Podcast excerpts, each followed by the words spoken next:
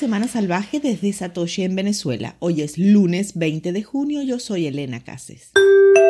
Reino Unido da marcha atrás en la propuesta de recopilación de datos de cartera sin custodia. El gobierno de Reino Unido no implementará su versión propuesta de la controvertida regla que requiere que todos los remitentes de fondos a billeteras privadas recopilen detalles de identificación de los destinatarios, según un documento publicado por el Tesoro.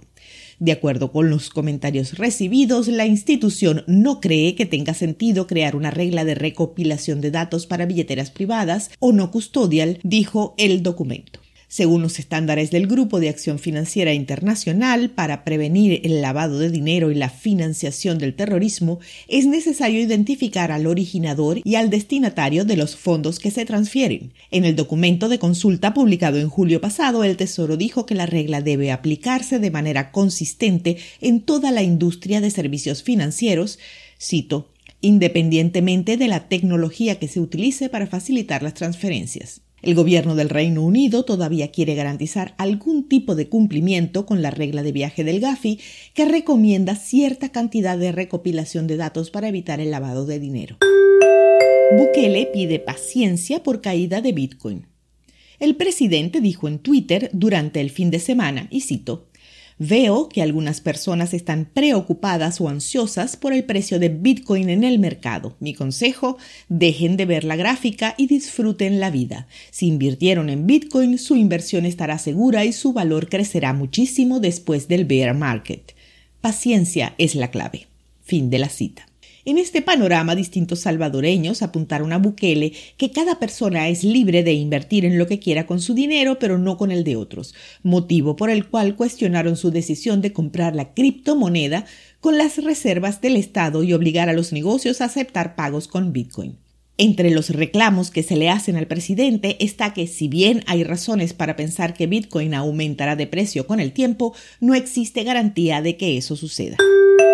Bitcoin cae, inversionistas registran pérdidas históricas. Los inversionistas abandonaron las posiciones de Bitcoin por un valor récord de 7.300 millones de dólares en los últimos días, lo que representa las mayores pérdidas denominadas en dólares estadounidenses en la historia del activo, según muestran los datos de la firma de análisis Glassnode. Aproximadamente 555 mil Bitcoin han cambiado de manos en precios que van desde los 18 a los 23 mil dólares, un fuerte nivel de soporte y resistencia respectivamente, dijo la firma. Las pérdidas oscilaron entre 1.500 millones y 2.000 millones de dólares cada día, según muestran los datos de la misma fuente.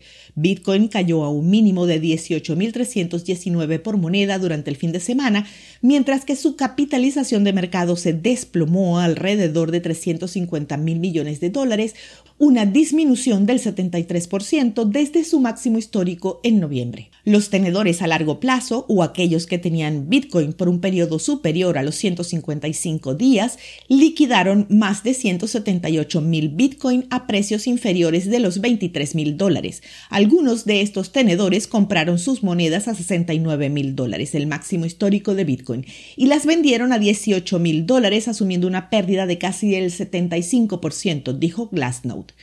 Bitcoin vio resistencia en 21 mil dólares por moneda el lunes por la mañana, después de que un repunte de alivio vio unos 2 mil dólares agregados a los precios en las últimas 24 horas.